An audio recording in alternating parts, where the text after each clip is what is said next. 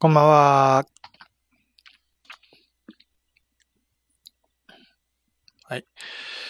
今日は2018年12月18日火曜日です。今夜も YouTube で無料占い受け付けてます。占いしたい人は、お電話、スカイプ、スカイフォン、LINE、バイバー、インスタグラム、セカンドライフなどで音声通話で呼び出してください。えー、無料占いに受け付けてますからね。遠慮なく電話してください。相変わらず寒いですね。寒いっていうか、まあ当然だけど、ちょっと今の部屋の温度いくらぐらいか見てください。今の私の部屋の温度は、10度弱、9度、ほぼ9度かな。10度をやや下回ってるような状態です。寒いです。もうね、えー、寒さに耐えかねて、いよいよ足元にね、小さなヒーターを置きました。小さいヒーターって言っても電気ヒーターなので、確か600ワットぐらいあるんじゃない？そんなに高出力だったっけ、うん、?600 ワットだから相当、そので消費電力が高いんだよね。パソコンよりも高いと思う、多分。うん、パソコンも相当食うんだけどね。まあ、パソコンとディスプレイ2つ使ってるから、まあ、600ぐらい いってそうだけど、私の今使ってるパソコンは確か電源の出力が 500W ぐらいあったと思うので、まあパソコン本体だけで最大 500W ぐらいは出るだろうと。まあ、でもフルに使うことはまずないからね。うん、半分ぐらいで使ってるとして、まあ200か300ぐらい前後で動いてると思うんだけどね。で、ディスプレイが2枚あるから、その分、結まあ、100ワットぐらい使ってんのかな、2枚で。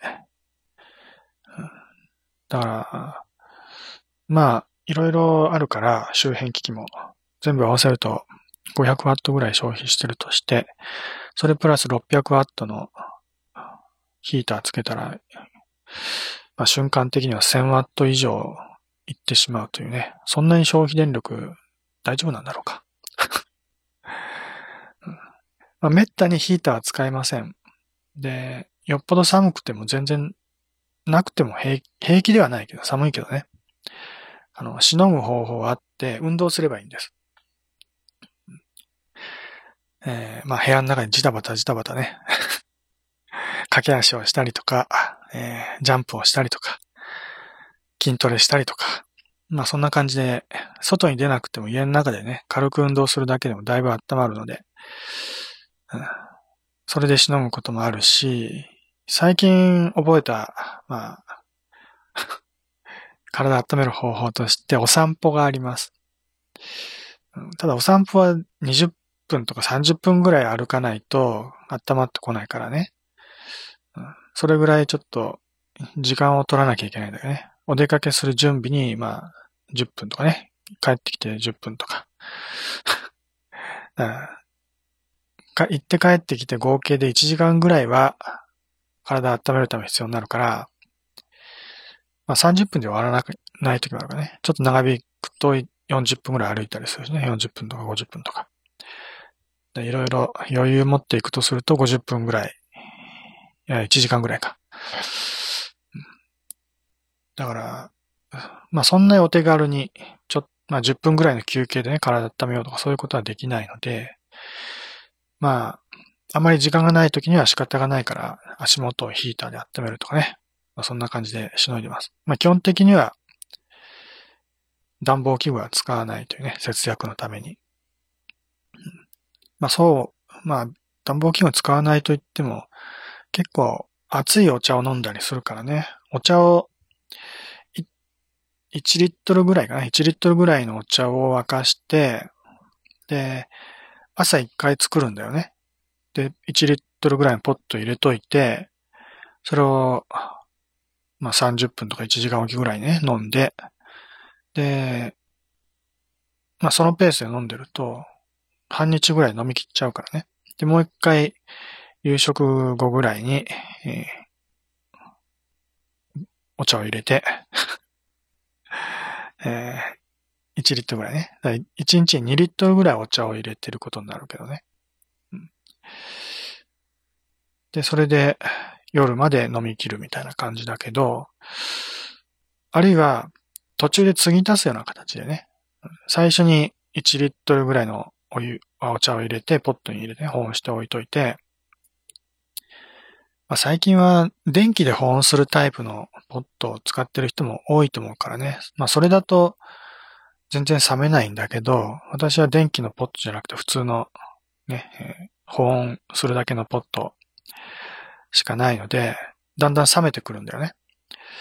で、冷めてくると、あともうね、えー、最後の方はあんまり体も、体も温まらないから、お湯を沸かしてねえ、500cc ぐらいお湯を沸かしてから、それを継ぎ出すような形でね、ポットに入れるんだよね。だお茶は薄まっちゃうけど、温度は上げられるからね。それでまたあったかいお茶、半分薄まったお茶を飲むみたいな。うんまあ、そんな感じで、2回お茶を入れずに1回のお茶で丸1日持たせるっていうこともたまに、たまにとか、まあ普通はそれでやってます。うん、お茶を2回入れるとその分お茶を消費するからもったいないからね。うんまあ、お茶1杯、1杯とか、ティーバッグ1リットル分1つね。消費するのをケチるのと、まあ、お湯を沸かすのと、そんなに差はないのかもしれないけど、うん。えー、まあ、ね、お茶も、お茶代も馬鹿にならないので、いつも飲んでる毒ダミ茶だと、60袋60包で、えー、まあ、60回分ね。60回分で500円ぐらいするからね。うん、だから、まあそれ、例えばまあ1日1回分だけで飲んでれば2ヶ月持つけど、1日2回入れてたら、1ヶ月しか持たないよね。うん、通常2ヶ月持ってたやつが1ヶ月しか持たないってことだったら1ヶ月に1回買わなきゃいけなくなっちゃうからね。うん、まあ、1ヶ月500円分、節約するかしないかっていう、まあそういう話になってくるけど。まあ、ね、お茶はまあ、そうやって1リットル分入れるお茶だけじゃなくて、コーヒーも飲むし、紅茶も飲むし、最近はココア買ってきてココアも飲んでるから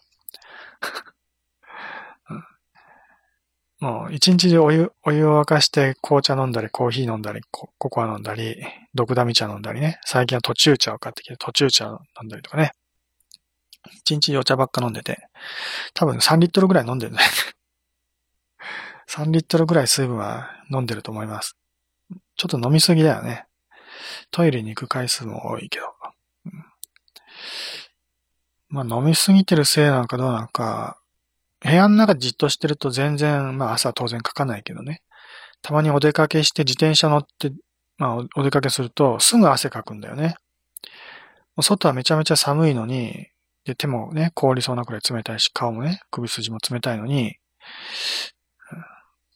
体、胴体の部分にはめちゃめちゃ汗か汗かくんだよね。で汗かくと、かえって冷えるからね。できるだけ汗をかかないようになんとかしなきゃいけないわけだよね。うん、で、まあ、どうにかしようと思って、薄着すると寒いから、やっぱりちょっと着込んではいくんだけど、着込みすぎないようにするのも一つの工夫だけど、でも、なんで最近そんな汗かくんだと思って、まあお茶飲んでるからっていうのはあるかもしれないけど、最近ちょっと立ちこぎをしてるんだよね。はい。何を言ってるかわかんない人もいるかもしれませんが あの、自転車漕ぐとき普通はサドルのところに座りながら漕ぐよね。で、まあ、よくじ坂道なんかね、きつい坂道登るときとかに立ち漕ぎをするような人もいるかもしれないけど、ね、まあ、馬力をつけるというか、ね、思いっきり漕ぎたいときは立ち漕ぎするわけだよね。立ってペダルを踏むってやつね。うん、で、最近はもうその、坂道とかじゃなくて普通の道でも、平坦な道でも立ちこぎをするようにしてるんです。なぜかというと、あの、座、まあ、結構自転車乗ってお出かけすることが多いから、そう、お出かけするときはいつもジーンズね、ジーパンを履いて出かけてたけどね。そのジーパンのお尻の部分がどんどんすり減ってきちゃうんだよね。すぐ穴が開いちゃうわけ。それはもう座って漕いでると擦れるから、その部分からどんどんどんどん消耗してね、穴が開いちゃうんだよね。うん、で、穴が開いちゃうともうそのジーパン履けなくなっちゃうんだけど、すり減ってるのはお尻の部分だけだからね。普通の前の部分とかね、膝、膝とか裾が全部、全然綺麗なのに、お尻の部分だけ穴が開いてるっていうめちゃめちゃかっこ悪い状態になっちゃうんだよね。その穴の開いた部分だけパッチでも貼ってね。また、うん、履き続ければいいのかもしれないけど、ちょっとかっこ悪いよね、さすがにね。パッチとかはまあ貼ったことないけど、普通に裁縫で糸でこう縫い合わせたりするのは得意だからね。そうやってやってもいいんだけど、それだと縫い合わせた後は目立っちゃうしね。まあさすがにそれはもう使えないと思って捨て捨てることにしたんだけど、うん、もうジーパンとかもとにかく履いてるズボンの類がね、どんどん穴開いちゃうから、まあ、今まではもうしょうがないもんだと思ってたけどね。で、最近ふと思ったわけ。立ちこぎしたらいいんじゃないかと。座ってるから穴が開くんだから、自転車はもう立ってこげばいいんだと。ね、普通にも常に立ってれば、お尻に穴が開く心配もないからね。うん、新しくジーパン買う。もうね、手間も、手間も、まあ節約にもなると。お金をかけずに済むと。うん、まあそう思ってずっとここ最近はね、えー、立ちこぎしてます。いつでも立ちこぎ。へえ、ね。上り坂、下り坂、関係なく。うん、で、立ちこぎするとちょっとしんどいんだよね。体に負担がかかるみたいです。そんなに、こう、強烈にきついわけではないんだけど、確かにね、立ったまま漕いでる方が、えー、体に対する負担は大きいです。まず、両腕でサドルじゃないね。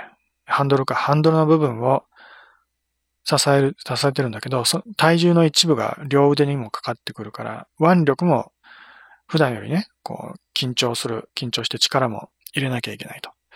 で当然、普段なら座ってるところを立ってるから両足にも負担がかかるわけだよね。で、まあ、ちょっと前傾姿勢になるから、その分腰とかその後にも負担がかかると。結局足腰、両腕、ああとは首あたりもね、全身にこう、常にこう緊張した状態、負担がかかってる状態になってるわけ。だから自転車立ちこぎしてると、とにかく、まあ、体に負担がかかってるわけだね。うん。だから、普通に座って漕ぐよりも全然体力使うんだよ。うん。それで、なんか汗をかくみたいだね。多分そういうことだと思います。理屈としては。なんかやたらと汗かくなと思ってね。うん、なんでかなと思ったら、やっぱり立ちこぎしてるせいだと。で、実際、まあ、たまにね、こう座、座って漕いでみると、結構楽なんだよね。やっぱり座ってる分、お尻が体を支えてるからね。うん。かなり楽に焦げるようになるんだよね。立ちこぎすると坂道楽に登れるとか思うかもしれないけど、まあ、確かにね、あの体重をかけてペダルを漕ぐから、あ、脚力の負担は減るかもしれないよ。うん、ね、えー、だけど、意外と、なんだろうね、立って漕ぐ方がきついんだよね。うん、立ちこぎの方が楽かっていうと、立ちこぎの方が楽じゃなくてきついんだよね。立ってるから。うん、で、実際坂道なんかも座ったまま漕いだ方が全然楽なんだよね。本当は。ただ、漕ぐときに足の力が必要になるから、まあ、よっぽどきつい坂で、まあ、ね、えー、まあ、ペダルを漕ぐのにも力がいるって時には、足の力がないと登れないし、まあ、体重をかけてね、立ちこぎした方が楽って場合もあるけど、まあ基本的には座ったまま漕いだ方がまだ足の、足の負担は多少増えるのかなどうなのかわかんないけど、少なくとも平地とかね、下り坂だったら全然座ってた方が楽なんだけど、そこも立ってるからね、体に負担かかるんだよね。それで汗をかくと。で、汗をかくと体冷やしちゃうから、まあしょうがないから、途中で休憩をするとか。まあ少し座って漕ぐとかね、ペースを落としつつ、えー、まあ、うまいこと調整しながらお出かけをしてるんだけどね。うん なんで自転車の話をしてんの？よくわかんないけど。そう、さ、寒いっていう話だったっけ、うん、体温めるって話か。運動するっていう話で。もう自分で何話してるのかよくわからなくなってきちゃったけど。で、まあお散歩すると体温まると。で、1時間ぐらいかかっちゃうので、足元にヒーターを置いてると。そんでお茶を飲むって話か。ね。で、お茶を飲んでるから、まあ、体に水分がたくさんあるから、その分汗もかくと。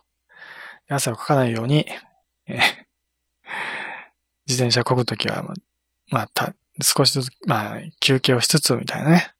立ちこぎしてるから汗かくんだけど。っていう、ちょっとややこしい話になっておりますが えー、まあ、とにかくお茶を飲んでると。で、お茶飲むと結構体温まるんだよね。熱いお茶をね。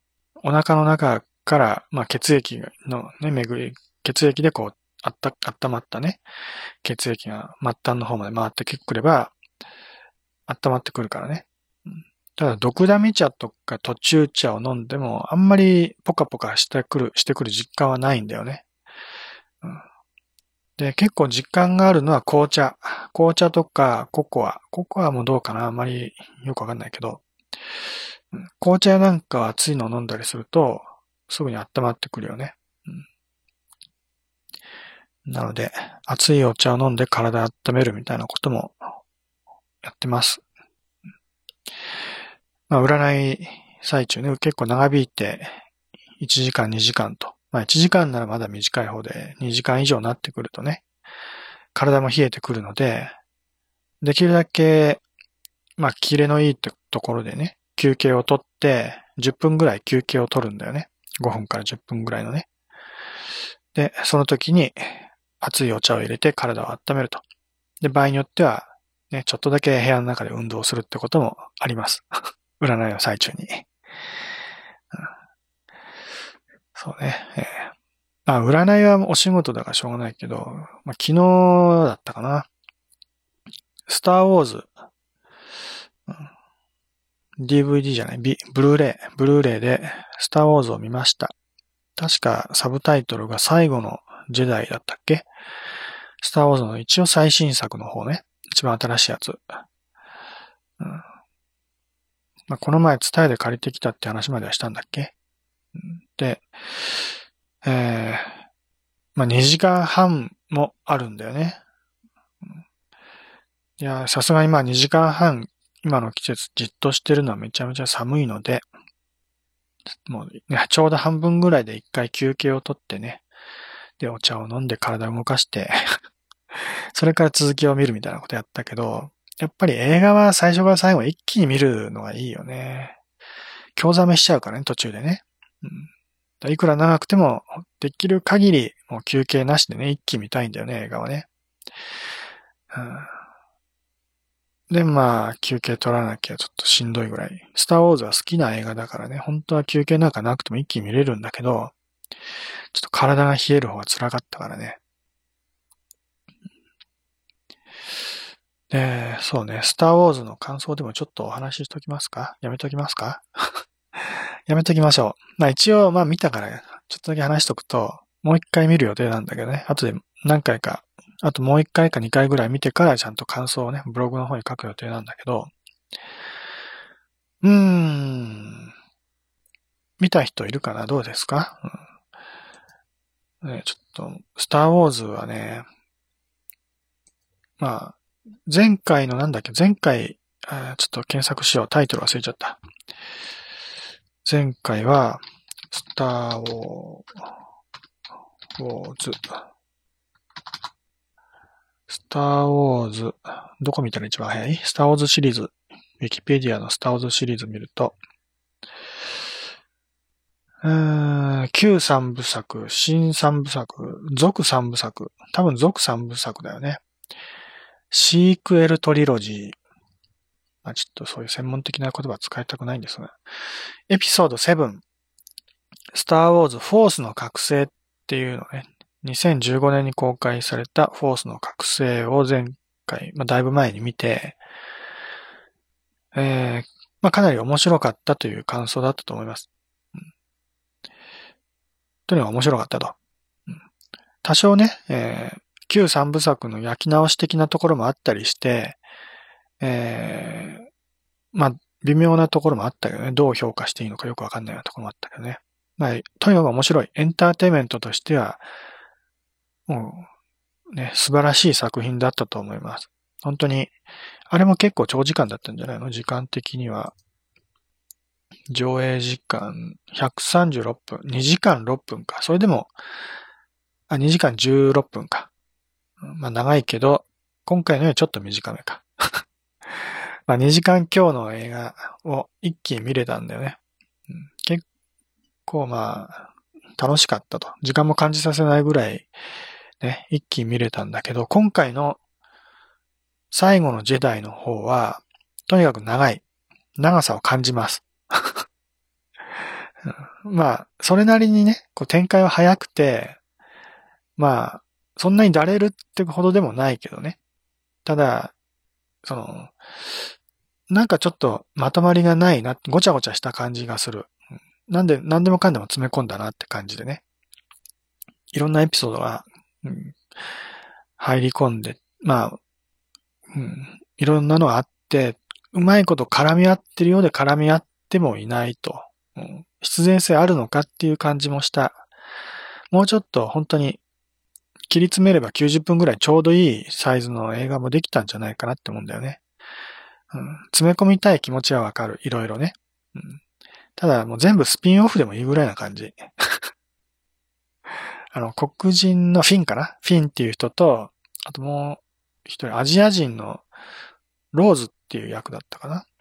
フィンとローズだったと思うけど、ね、黒人とアジア人のコンビのね、エピソードが途中に入って、で、主人公の女の女性の主人公のね、えレイっていう人の、レイとルーク・スカイウォーカーのね、エピソードが入って、それプラスあとなんか他にあったっけ？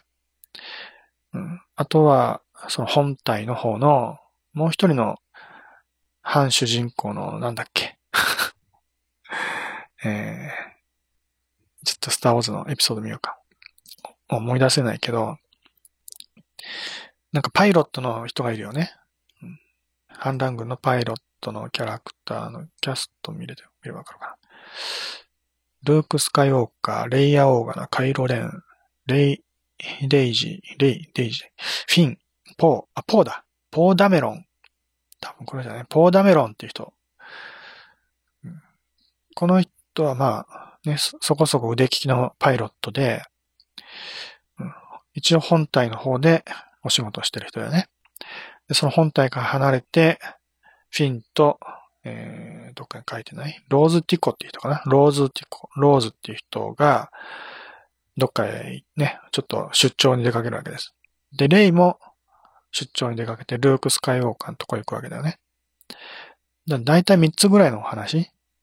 もう、あと付け加えは一応、その、悪役の方のお話。悪役は、えー、カイロレン、カイロレンの方のストーリーもあって、あっちこっちごちゃごちゃね、あるんだよね。で、まあ、なんだかんだって最終的に一つには一応まとまるから、どのエピソードもないと困ると言えば困るんだけど、別になくてもいいから、とりあえずどっか一つ、まあ、メインとしては、レイとルークのお話だけでもよかったんじゃないかなって感じもするんだよね。そこだけでやればちょうど90分ぐらい。で、それ以外の部分はもうスピンオフとしてね、サイドストーリー的な感じで別の映画作ってもよかったんじゃないのっていう感じだよね。なんかそういう手法は新しくていいんじゃない？3つか4つぐらい映画一気に作っといてね、えー、同時進行的なストーリーで、で、最終的に一つにまとまるみたいな。うん、なんか最近アベンジャーズとかそういうのでもそんな感じでしょ？まあ、同時進行のストーリーではないかもしれないし、まあそうかもしれないけど、いろんなヒーローのストーリーがおのおのあって、最終的にまとまってみんなで戦うみたいなお話ができてみたいなね。まあ、そういう、まあそれちょっとわかりやすいやつだがいいけど、スターウォーズはわかりにくいからね。結局一つにしなきゃいけないかもしれないけど。まあ、ちょっと、まあ分けてもいいんじゃないかぐらいな感じ。うん、そんなにてんこ盛りにする必要なかったんじゃないのって感じだけどね。で、まあ、スターウォーズっていう映画を堪能するには、まあ本当にいい感じの映画だったと思います。とにかく、まあ、スターウォーズ好きな人なら うん、まあ、満足できる内容なんじゃないの？よくわかんないけど。とにかくそういう映画を見たくてね、時間を、2時間半の時間を潰したい人にとっては、素晴らしい映画だと思います。無駄なとこはそんなにないからね。うん、まあ、どのシーンも見ていて楽しいとは思えると思うからいいと思うんだけど。であんまり深くストーリーとか考えないことだね。あんまり深く考えちゃうといろいろ突っ込みどころが増えてくるので、うん、あんまり考えずに、エンターテイメントとしてね、えー、眺めて、ちょっと、まあね、ソファーにゆったりと、ね、腰を 落として、うん、軽い気持ちで眺めるよね。そんな感じでいいんじゃないですか。うん、スターウォーズ面白かったです。うん、で、また3部作ということで、次のエピソード、2019年にやるみたいだね。今私が見たやつは2017年、だから去年だよね。去年公開されたもので、だいたい2年ごとにやるのか。2019年、来年いつぐらいにやるのか知らないけど、まあ楽しみですね。まあ、本当は映画館に行きたい。でもお金がないんです。もうね、私貧乏なので、お金がないので映画館に行けないので、えー、DVD、ブルーレイになって、旧作扱いになって100円で借りれるようになってからやっと借りれます。今回はちょっと純新作の状態で借りてきたけどね、運よく。はい。まあ、スターウォーズの話、とりあえずこれぐらいしておきます。まあ、今回ちょっとね、まだ、英語のみで聞いたっていうか、字幕とか吹き替えなしで見たので、実を言うとストーリーはそんなに細かくは把握してません。で、まあ、一回ね、英語だけで見て、で、まあその後でね、レビューとかその、ウィキペディアとか見て、ストーリーをね、確認はしたけどね、こんな感じのお話なのかっていうのは、文章で確認はしたけどね。まあでもちゃんと見てないので、日本語でね。であ、あともう一回か二回っていうのは、要は吹き替えと字幕のでもう一回見たいなと。うん、スターウォーズは好きな映画なので、それぐらいしたいんだけど、ただ、もうクソ長いので、ほんとクソがつくぐらい長いので、もう一回見るのですら相当辛い。時間作るのも大変だし、時間はあるとしても、寒くて寒くてやってらんないのよね。見てらんないの。まあ3回ぐらい分けるとしても、もう1週間、レンタル期間1週間しかなくて、まあ今週の土曜日までに会社なきゃいけないと思うから、そんなに時間ないのよね、見てる時間。まあ、まあ大変ですよ、スターウォーズ見るのは。うん、はい。まあ、ということでね、後でもう一回日本語とかで見たら、またちゃんと感想を書きます。で、今日は、はい、まだ占いしたい人いませんか？占いしたい人がいないなら、ちょっとお茶を飲んでから体温めて、というか、乾いた口を潤してからお話し続けますが、ちょっとお茶飲みますね。今、途中茶を飲んでます。今日は途中茶。っていうか、2杯目。午前中には毒ダミ茶飲んで、午後から、午後からというか、2回目からは、夕食後か、夕食後からは途中茶飲んでます。途中茶も久々に飲んだ時は、まあ、かなり香りとか味がね、しっかりしてて美味しいと思ったけど、もう2回目ぐらいがすぐ慣れちゃってね、うん、もうお湯飲んでるような感じです。途中茶なんだか、毒ダミ茶なんだか、今何飲んでるのかよくわかんない感じ。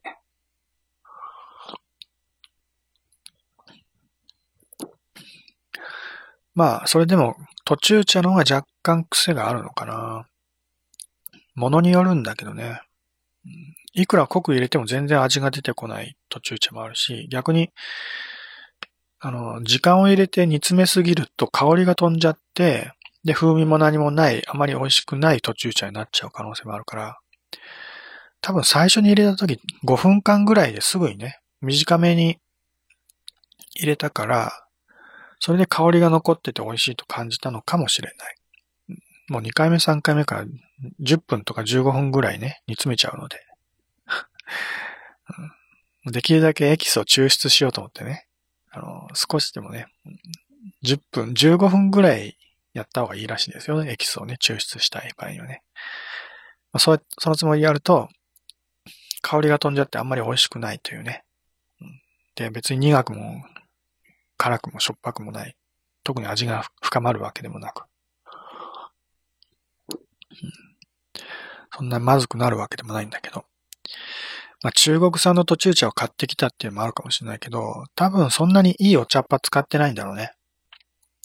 で、途中茶の香料とかそんなのが入ってんじゃないもしかしたらね。香料とか入れてごまかしてる可能性はあります。よくティーバッグ、ティーパック？ティーバッグのお茶は、本当の茶、お茶っ葉だけじゃなくて、その、抽出したエキスの粉末も混ぜてあるティーパックもあるみたいだね。うん、それを使うと、短時間でお湯出しとか水出しとかでね、お茶が出来上がるから、結構そういう作りのティーバッグのお茶は多いらしいけどね。だけど当然美味しくないよね、そういうのはね。だちゃんとした、まあ、そ、そこそこ高級なお茶は、多分そういう抽出エキスみたいなものを使ってないからね。まあ、それで美味しいお茶ができるんだと思うけどね。私が飲んでるお茶はそんな美味しくないっていうのは、ね、多分そういう安物だからだと思います。美味しいお茶飲みたい人は、高いやつ買ってくださいね。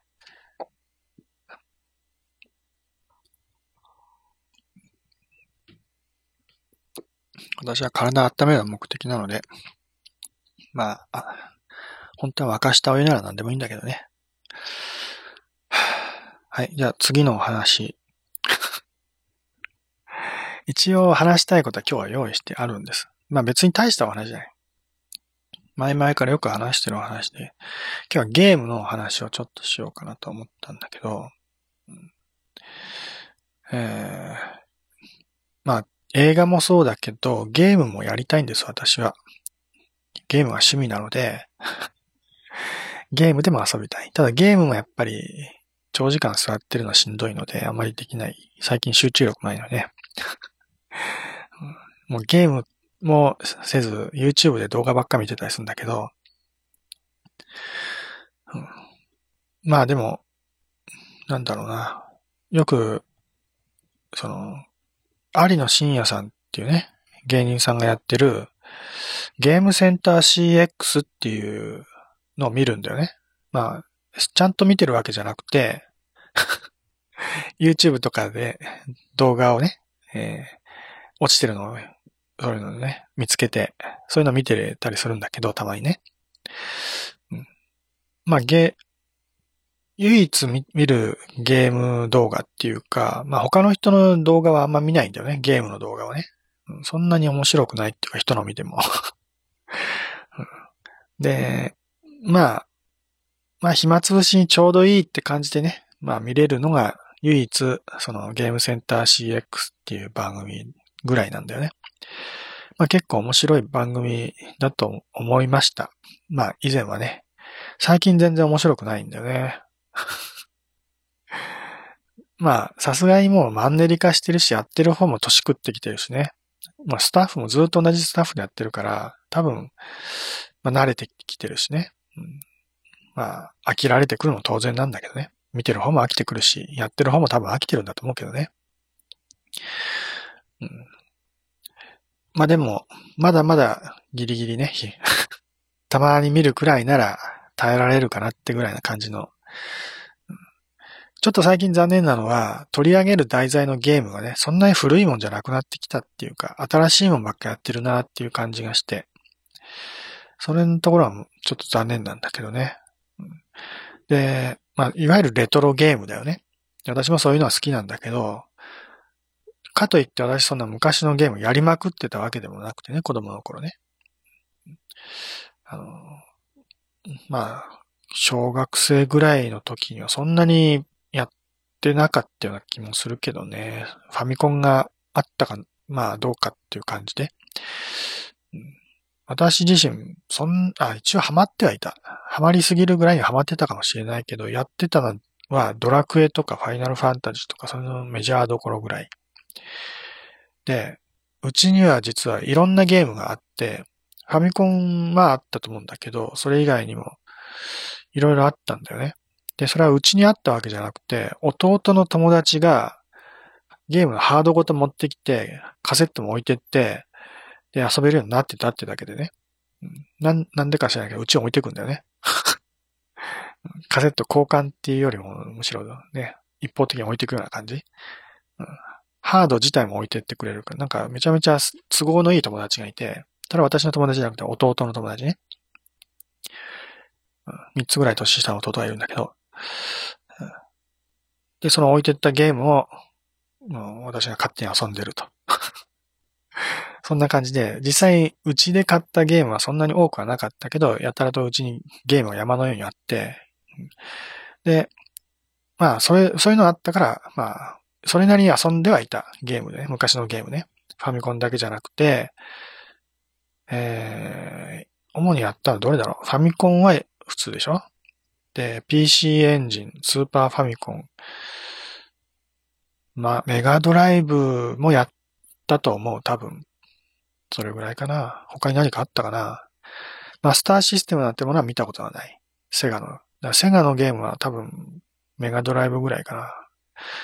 で、PC エンジンはヒューカードのやつで CD ロムは多分やったことないと思う。でも PC エンジンは結構、結構やった思い出があるんだよね。PC エンジンのゲームはね。で、ファミコンとスーパーファミコンで、スーパーファミコン意外と新しいから、そんなにはやってないんだよね。だファミファミコンがまあ一番多いかもしれないけど、ファミコン PC エンジンメガドライブぐらいが結構やってた方なのかもしれないな。スーパーファミコンがちょこちょこっと入ってきたけども、例えばドラクエなんかも、スーパーファミコンのドラクエはクリアした記憶がないんだよね。ちょっと触ったぐらいな感じの記憶は、多分ドラクエ5ぐらいだと思うけどね。ドラクエ4までは完全にやりきった記憶があるわけ。ファミコンの方で。2から始まって、2、3、4ってね、ファミコンでドラクエやって、で、ファイナルファンタジーも、ファイナルファンタジー多分、初代から始めたと思うけどね、1、2、3ぐらいまではやったと思う。うん、で、えー、まあ、今はウィザードリーっていうゲームが一番好きなんだけど そのウィザードリーは当時はそんなにやってなかった。けど、クリアしたかどうかもあんま覚えてない。うん、もう、難しいからね。小学生とか中学生ぐらいにとっては、まあ中学生ぐらいだったらいいかもしれないけど、小学生にとっては、ウィザードリーなんて難しくてやってらんないってゲームだよね。めんどくさいから。うん、で、昔の、ね、その当時、ファミコンとかが流行ってた当時は、そのマッピングの作業とかそういうのをみんな苦にならずにやってたとか言うけど、ね。ウィザードリーなんかマッピングしないとできないゲームなんだけどね。でも、その当時ですら私はマッピングしたことないんだよね、実はね。全部雑誌の情報を見て攻略してました。自力で攻略するってことはほとんどなくて、雑誌とかに載ってるもうマップとかね、攻略法とかね、ブラウザとか全部使って、で、もうそこに書いてある通りに遊んで、で、一気にゲームをクリアして、次のゲームを遊んでたみたいなね。そんな遊び方をしてたので、自分で苦労して攻略したっていうのはほとんどないのよね。それでも苦労するゲームは結構あったけどね。エスパーなんとかとかいうアクションゲームとかね、よく覚えてないけど、結局クリアで、結局クリアできないんだよね。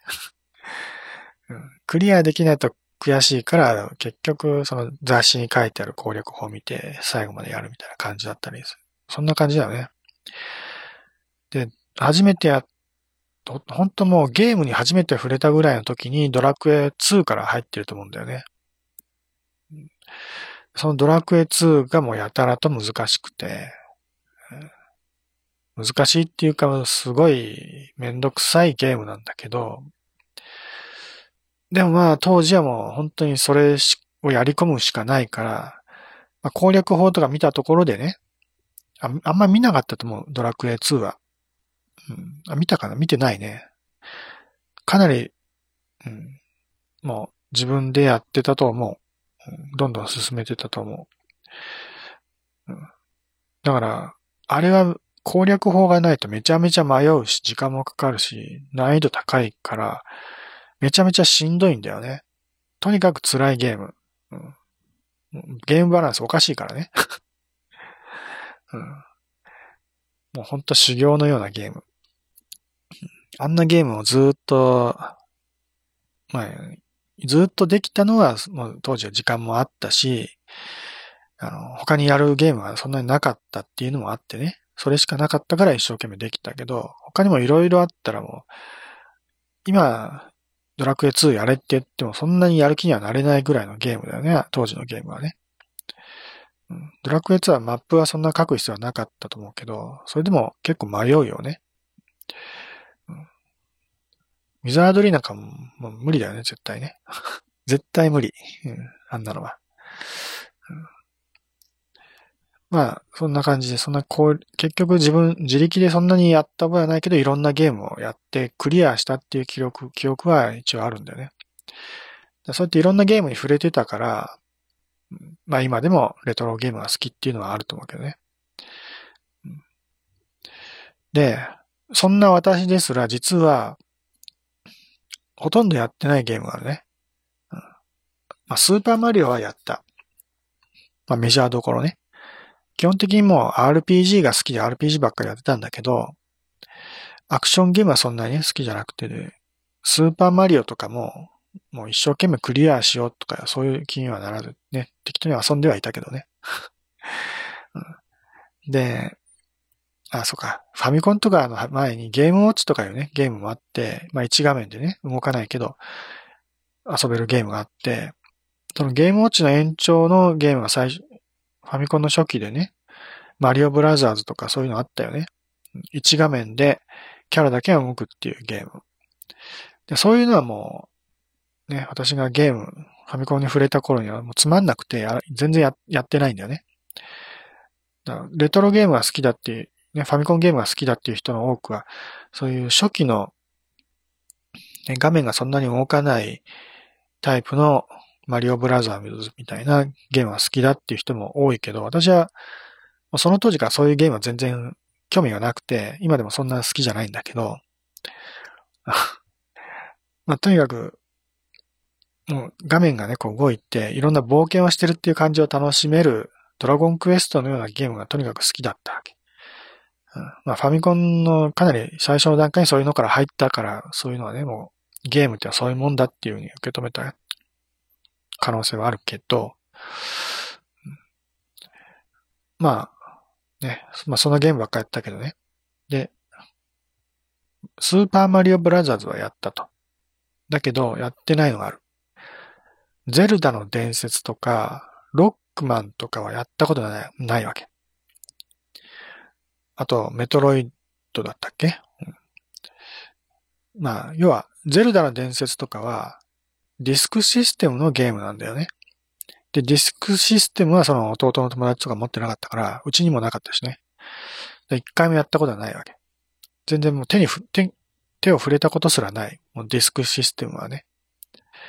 うん、だ当時、それなりにヒットしたっていうふうには言われてる、言われてはいるけど、でもディスクシステムに関してはもう完全にノータッチ。私の思い出には一切入ってないんだよね。だからゼルダの伝説もそう。ただ、ゼルダの伝説は、ロムカセットでも後で出てるからね。そういうのをもし手に入れてれば遊、遊ぶこともできたんだろうけど、それでもそういう遊ぶ機会全くなかったんだよね。で、ロックマンの方はロムカセットだと思うけど、そっちもなぜか一回も遊んだことがない。どういうわけかロックマンシリーズは一切手を触れてない。で、別にそんなことはどうでも、ど、なんとも思ってなかったんだけど、でも最近になって、ゲームセンター CX とかね、あるいは、あの、アングリービビデオゲームナードっていうね、AVGN っていう外国の人がやってる YouTuber のね、その動画とかを見ると、まあ結構そのロックマンが好きでね、外国の人も好きで、日本人でも好きな人も多くてね、うん、ロックマンが思い出に残ってるゲームとしてね、うん、ネタにしてる人は多いんだよね。だけど、ロックマンは全くノータッチ。なんでそんな人気あるのかさっぱりわからないぐらい。なんで、まあ確かにね、アクションゲームだし、よくあるゲームとしてね、まあ面白そうなゲームだと思うけど、でもそういうゲームは他にも色々あったからね。まあそういったたくさんあるゲームの中の一つだと思えば別に特に遊びたいっていう思いもなかったし、今でも興味そんなないんだけど、でも、なぜかロックマン人気あるよね。うん、もうスーパーマリオブラザーズと同じぐらい、そのね、ファミコンゲームの代表格のゲームとして扱われてるよね。まあ日本ではどうかわからないけど、外国での人気は特に高いよね。あと、悪魔城伝説シリーズ、キャッスルバニアとかアメリカ、外国の方で言ってるみたいだけど、ね、悪魔城ドラキュラとか悪魔城伝説みたいな。悪魔城ドラキュラシリーズっていうのは正確なのかな。コナミのゲームで、これも外国では結構人気あるし、まあ日本でもそこそこね、好きな人は好きでやってるけど、私はまあやったことはない。まあでも、悪魔城伝説、悪魔城ドラキュラ。まあそれ、そのシリーズは、ファミコンでは一回、まあ少しぐらい遊んだことがあると思う。なぜかそれはあったと思うんだよね。ただ、やってみて全然面白くなかった。全然ではないけど、面白くないのよ。なんでかっていうと、ジャンプの仕方がね、マリオブラザーズみたいに、なんか自由度がないわけ。マリオブラザーズ、スーパーマリオブラザーズだと、ボタンを押したその時間でこうジャンプのね、距離が変わったりするでしょ？で、方向とかもね、こう微妙に変えられたりするんだけど、悪魔城ドラキュラは、ジャンプしたらもうね、もうその、強さとか距離とかも決まっちゃうわけだね。これは、魔界村とかも一緒だけどね。うん、もう完全に決まった距離と高さにしかジャンプできないっていうやつ。自由度がないんだよね、キャラクターの動きにね。なんかそういう、いかにもゲームっていうゲームがあんま好きじゃなかったんだよね。なんかもう、やっぱり生々しさっていうかね、こう人間の、この、は、動きっていうか、お思い通りに動かせるキャラクターで遊びたいっていうのは昔からあったわけ。でも意外と今考えるとそういうね、ゲームらしいゲームっていうのは本当味があってすごくいいと思うし、今から考えるとそっちは価値が高いと思うけどね。でもやっぱり当時遊んでた身からすると、まあ、ちょっとその、ゲームっぽいゲームっていうのはちょっと古臭いと。ね。あの、ゲームウォッチから始まってね、そういうゲームをやってた身からすると、やっぱり新しい最先端のゲームを遊びたいと。そう思った時になんかこう、ね、決まった動きしかできないゲームってのは面白くなかったんだよね。でしかも武器も、無知ってのはダサかったわけ。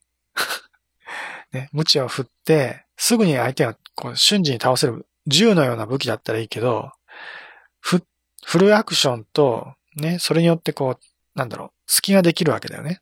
うん、なんかそのアクションの、なんか無知っていう武器の、その、もどかしさみたいなのがあって、なんかかっこ悪いというかね。うん、だから悪魔城ドラキュラなんかそんなに好きになれなかった。あれは銃とかだったらまだかっこよかったんだけど、ただ、それを10にしちゃうと悪魔城ドラキュラらしさがなくなっちゃうから、これも今考えると、あれはあれで良かったんだと思えるけどね。もう10にしちゃったら、他のゲームと全く一緒になっちゃうからね。10、10で打ちまくるゲームなんていくらでもあるからね。それを打ちまくることができない、無知、無知っていう武器を使わせたことが、あのゲームの最大の魅力ではあったんだよ、本当はね。ただ当時の私には理解できなかった。子供なら、子供、まあ、子供なりに、まあ、理解ししていなかったというかね。なので、まあ、ゼルダとかロックマンとか、悪魔城ドラキュラとか、悪魔城ドラキュラちょっとやったけどね。意外にゼルダ、ロックマン全くやってなかったっていうのは私のちょっとね、私のゲーム歴というか、レトロゲーム好きなのにやってないという意外なところなんだよね。うん、まあ、なので、まあ、機会があれば、本当はね、その初期の一番最初のゼルダとか、ロックマンとかをやってみたいなっていう思いはある。うん、まあ、今だったらやる手段はいくらでもあると思うけどね。だからミニファミコンとかもいろいろ出てるし、うん、まあ、やろうと思ったらできると思うんだけどね。うん、うん、プレイステーションとかでその、出てればね、あの、まあ、復刻版みたいなやつがプレイステーションでできたりする場合もあるから、そういうので遊べたらいいんだけど、プレイステーションは持ってるからね。まあなんかそういう形で遊ぶ機会あったら遊びたいなと思うけどね。まあそういう昔のゲームを遊びたいっていうのは、要は温故知新というかね、昔のゲームを遊んで今のゲームのルーツをね、見て、うん、そうすることで今の最新のゲームを楽しめるようになると思うんだよね。ゼルダとか、ロックマンもまだ続いてるかな、うん、特にゼルダなんか、ね、マリオと一緒で、今でも、今でも最新のゲーム出てるよね。で、その最新のゼルダを遊び、遊ぶというか、それを楽しむには、やっぱり古いのも知ってた方がいいよね。こういうゲームだったんだっていう思いがあるから、新しいのも楽しめるっていうのはあると思うんだよね。なので、まあ最新のゲーム全然やってないけど、まあ今の人の気も、ね、人たちの気持ちを理解することの、まあこともできるんじゃないかと。うん、まあでもゼルダって、そもそも何かっていう、そういう話もあるんだよね。さっきちょっとウィキペディア見てた時に、ちょこっと出てきてたと思うんだけど、どっかにないかな、ゼルダ。また。ゼルダ。ちょっと上の方かな。ゼルダらしさあった。ウィキペディアにこんなこと書いてあるね。ゼルダらしさ。ゼルダの伝説シリーズの開発者インタビューなどで頻発する、品質する文言で、文言っていうのかな。おおむね初代から受け継がれるシリーズ伝統システムの空気感を指すが、言語化されているわけではなく、その定義について各々の関係者で考え方が違っているということで、まあ、厳密なその定義みたいなのがないらしいんだよね。ゼルダの伝説、ゼルダらしさみたいなのね。うん。だから、そのシリーズっていうか、ゲームによって全くこう、なんか違ったものがあったりするみたいだけど、マリオだったらマリオが出てればそれでいいみたいなのはあるあるけどね。ゼルダの場合、主人公は当然ゼルダではなくてね、一応リンクっていう主人公はいるけど、でも、厳密にリンクでない時もあるし、主人公はプレイヤー自身だっていう考え方もあるみたいなんでね。よりロールプレイング的なものがゼルダなんだよね。マリオの場合は何をやってもマリオが主人公だけどね。だマリオをプレイして遊んでるっていう感覚になるけど、ゼルダは違うんだよね。で、そういう、そういうことに関して言うと、ファイナルファンタジーっていうゲームは何がファイタル、ファイナルファンタジーかっていう定義、定義じゃないけどね。そういうのがあって、ファイナルファンタジーは毎回その、ね、全く違うストーリーなんだよね。続きものじゃないよ。うん。1から2になった時も全然関連性がないんだよね。じゃあ何がファイナルファンタジーなのかっていう、そういう話で、あの、マルチウィンドウっていうか、ウィンドウを開いた時のそのウィンドウの色が青ければ、ファイナルファンタジーなんだって言ってる人もいたみたいで、それぐらい曖昧なものらしいんだよね、ファイナルファンタジーって何かっていうのはね。うん、まあ、スクエアっていうメーカーが作って、作ったロールプレイングでファイナルファンタジーって名前がついてて、あと、ウィンドウが青ければ ファイナルファンタジーなんだってことだと。もうそれぐらい曖昧なんだけど、なんかそういうところに、な何らかのこう精神っていうかね、魂みたいなのがあってファイナルファンタジーができてるみたいな感じでね。じゃあドラゴンクエストは何かっていうのもあるよね。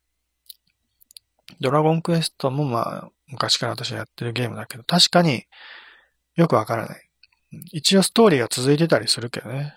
1、2、3、3ぐらいまではね。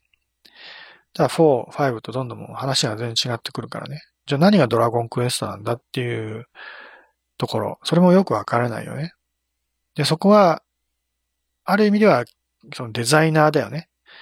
うん、キャラクターデザインが鳥山明さんで、音楽が、音楽は忘れちゃいましたけど、音楽作ってる人も、あのね、いつもやってる人でしょ、うん、それで、あと、プロデューサーっていうか、まあ、メインで作ってる人が、えー、ね、なんて、なんとかっていう人ですよ。やべえ、忘れた。ドラゴンクエスト検索、ドラゴンクエ、ドラゴンクエスト、はい堀井裕二か。堀、ね。えー、ディレクターじゃないや。シナリオを作った人が堀井裕二さんで、で、音楽が杉山光一さんね。この人も有名な人だよね。杉山光一さん。で、美術というかキャラクターデザインはもうメインが鳥山明さんということで。大体その絵と音楽とシナリオの三本柱でドラゴンクエストが何かってほとんど決まってるよね。それ以外は特にはっきりとした定義もないのかもしれないよね。よくわかんないけど。うん。なんか最近は 3D になっちゃってるしね。うん、ゼルダもドラゴンクエストもね。うん、まあ、あと唯一なんかこう、ドラゴンクエストらしさっていうのがあるとしたら、モンスターな、モンスターにスライムがいると。スライムじゃないの？ドラゴンクエストといえばスライムと。そういうことだと思うけどね。まあそういう、うん、まあ、ね。ゼルダとは何か、ドラゴンクエストとは何か、ファイナルファンタジーとは何かとかね。